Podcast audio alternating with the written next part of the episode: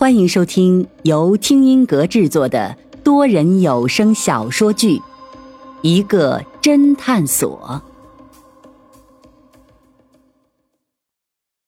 第五十六章：老飞被抓了。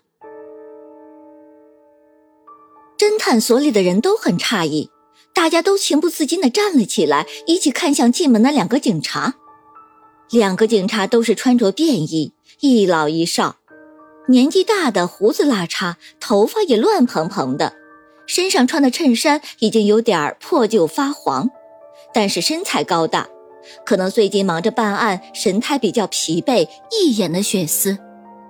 而年轻的警察是个稍显瘦弱的小伙子，但看起来很是精神。二人一进侦探所，便分别亮出了身份，居然是刑警队的。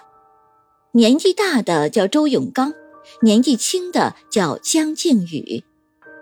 云峰抢先问道：“二位警官有什么事？”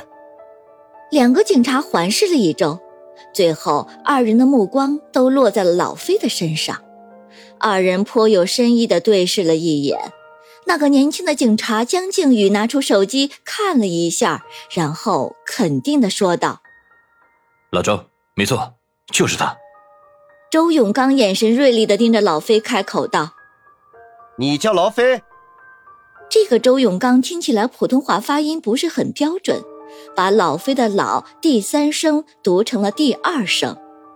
老飞心中忐忑道：“呃，对呀，请你跟我们去警局走一趟吧。你涉嫌强暴并杀害多名成年女性，所以我们需要你配合调查一下。”周永刚客气的说道：“什么？什么？”侦探所所有的人都是一脸震惊，老飞居然成了杀人嫌疑犯。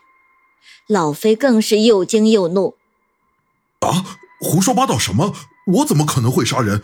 你们警察可不要乱诬陷人呐！”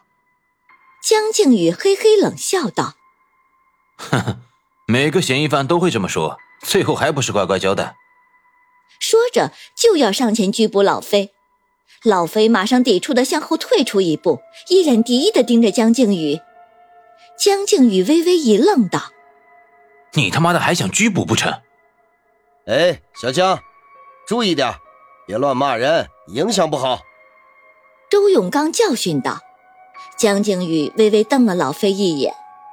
这时，云峰开口道：“老飞，你跟他去一趟吧，我相信你是无辜的。”老飞无可奈何。那最起码让我知道我犯的是什么案子吧，要不然我不会不明不白的跟你们走的。”江靖宇不耐烦的说道。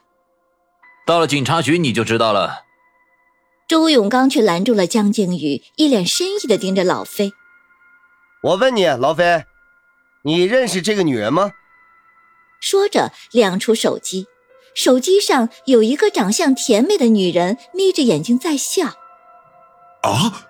刘婷婷，老飞一声惊呼：“哼，那就好。看来你们认识。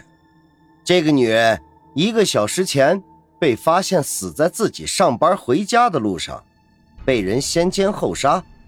而这个女人手机里最后一条微信是发给自己的男朋友，说被人跟踪了。”而且她还偷拍到了跟踪她的那个人的照片，而那个照片上的人，就是劳菲你。啊！这一下不光老飞惊讶，侦探所里的其他人也都是惊诧万分。刚刚还在聊着刘婷婷，现在这个女人居然就已经被人给杀了，而且看情形。老飞居然成了刚才大家还在讨论的那个连环奸杀案的凶手，老飞被惊得哑口无言，顿时放弃了反抗，任由江靖宇将其铐了起来，并带上了警车。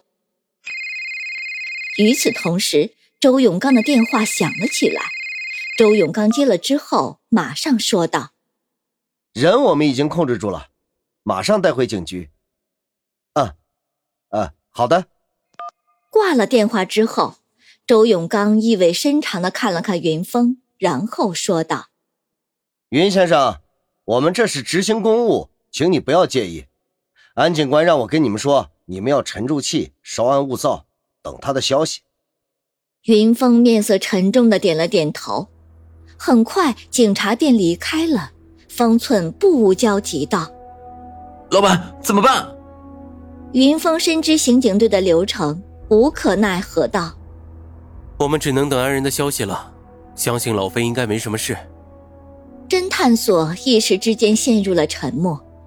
半晌，方寸才怯生生的说道：“你们没有发现那个周警官的普通话很有问题？他每次说老飞的时候，都好像外国人喊老飞的名字一样。”老飞。方寸说着，还学着那个周永刚的口音。这一下，顿时把老飞被抓的阴霾冲淡了不少。侦探所的气氛又开始活跃了起来。林阳笑道：“那个应该是地方方言吧。”比如“福建人”这个梗，许真真不屑道：“也许人家就是外国人，谁规定外籍华人不能当刑警啦？”紧接着，三个人的讨论开始转向地方口音和国外口音的区别，以及周永刚的口音是伦敦腔还是美国腔。三个人讨论了半天，林阳突然咦了一声道：“诶。”你们就没有发现那个周永刚为什么知道老飞的外号呀？老飞不是只有我们侦探所里的人才这样叫的吗？三个人瞬间安静了下来，一起转头看向一旁的云峰。云峰微微咳了一下，说道：“ 看你们讨论的那么激烈，就没好意思打扰你们。其实老飞姓劳，劳动的劳，大名叫做劳飞。”所以刚才那个周永刚警官发音很标准，而你们，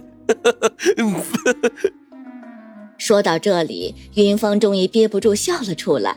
因为侦探所刚开始的第一个员工就是老飞，所以林阳三个人自然都不知道老飞的大名。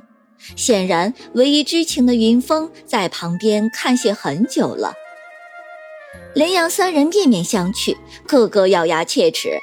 方寸不无感慨道：“我操，当老板的果然很心机。”林阳怒视云峰，毫不客气道：“不是心机，是阴险。”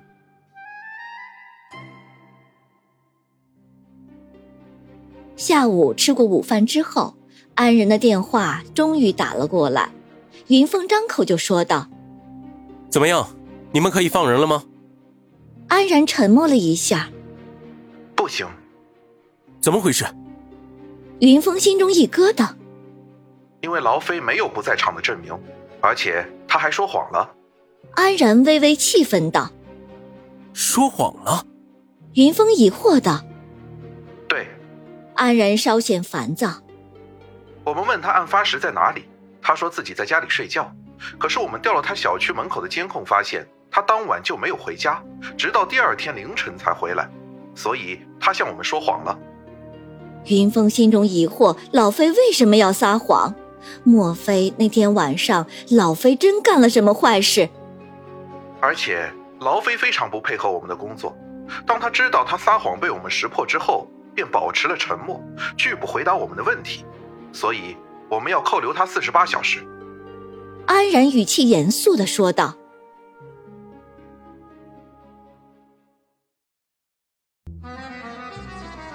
听众朋友，本集已播讲完毕，欢迎订阅收听，下集精彩继续。